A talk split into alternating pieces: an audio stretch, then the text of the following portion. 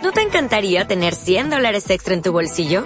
Haz que un experto bilingüe de TurboTax declare tus impuestos para el 31 de marzo y obtén 100 dólares de vuelta al instante.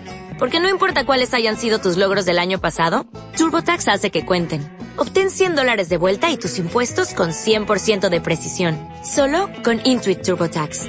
Debes declarar para el 31 de marzo. Crédito solo aplicable al costo de la presentación federal con TurboTax Full Service. Oferta sujeta a cambios o cancelación en cualquier momento.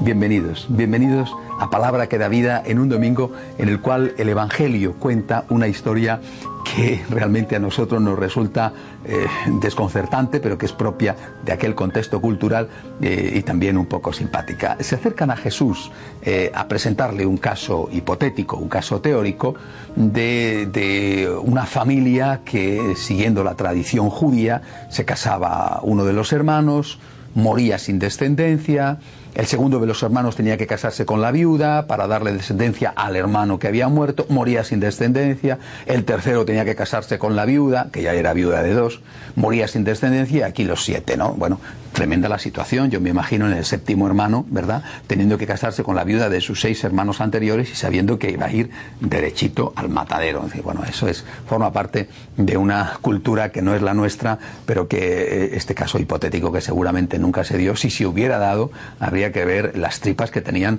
los hermanos cuando iban hacia la boda, iban hacia la boda o iban hacia su propio funeral.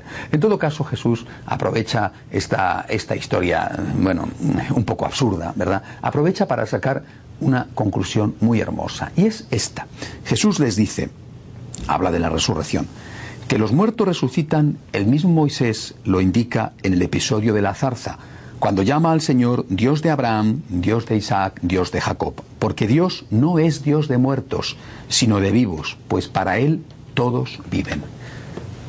Lo que Jesús quiere dejar claro, y aprovecha esa circunstancia con esa historieta extraña que le presentan, lo que Jesús quiere dejar claro es que la vida eterna existe. Esta es la enseñanza. Dios es Dios de vivos, no de muertos, porque para Dios nadie muere, es decir, lo que para nosotros es la muerte, para Dios no es más que un cambio de un tipo de vida a otro tipo de vida. Un sacerdote español, amigo y maestro mío, José Luis Martín Descalzo, eh, escribió poco antes de morir, después de una larga y penosa enfermedad, un hermosísimo soneto. Morir solo es morir, dice, morir se acaba. Morir solo es morir. Morir se acaba. Morir es una hoguera fugitiva, es cruzar una puerta a la deriva y encontrar lo que tanto se buscaba.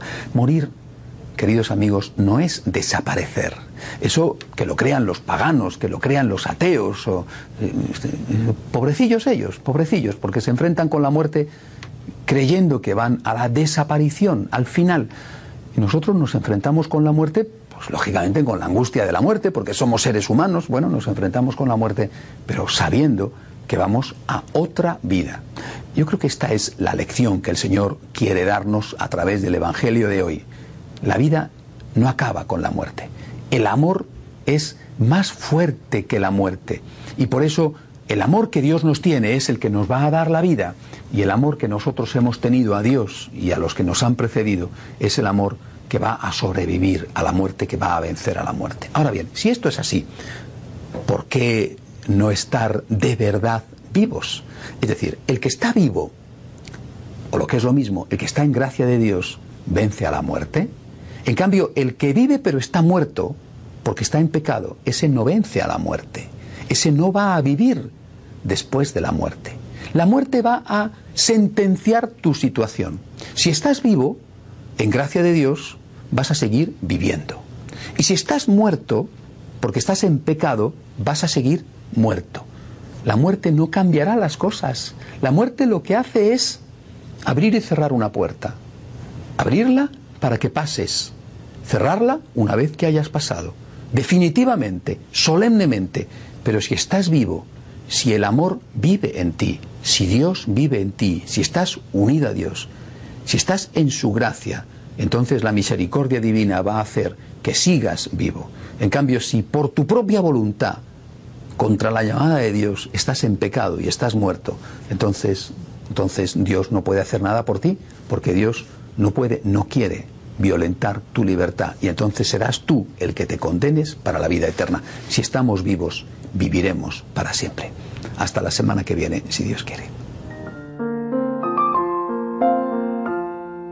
En Sherwin Williams somos tu compa, tu pana, tu socio, pero sobre todo somos tu aliado, con más de 6.000 representantes para atenderte en tu idioma y beneficios para contratistas que encontrarás en aliadopro.com. En Sherwin Williams somos el aliado del PRO.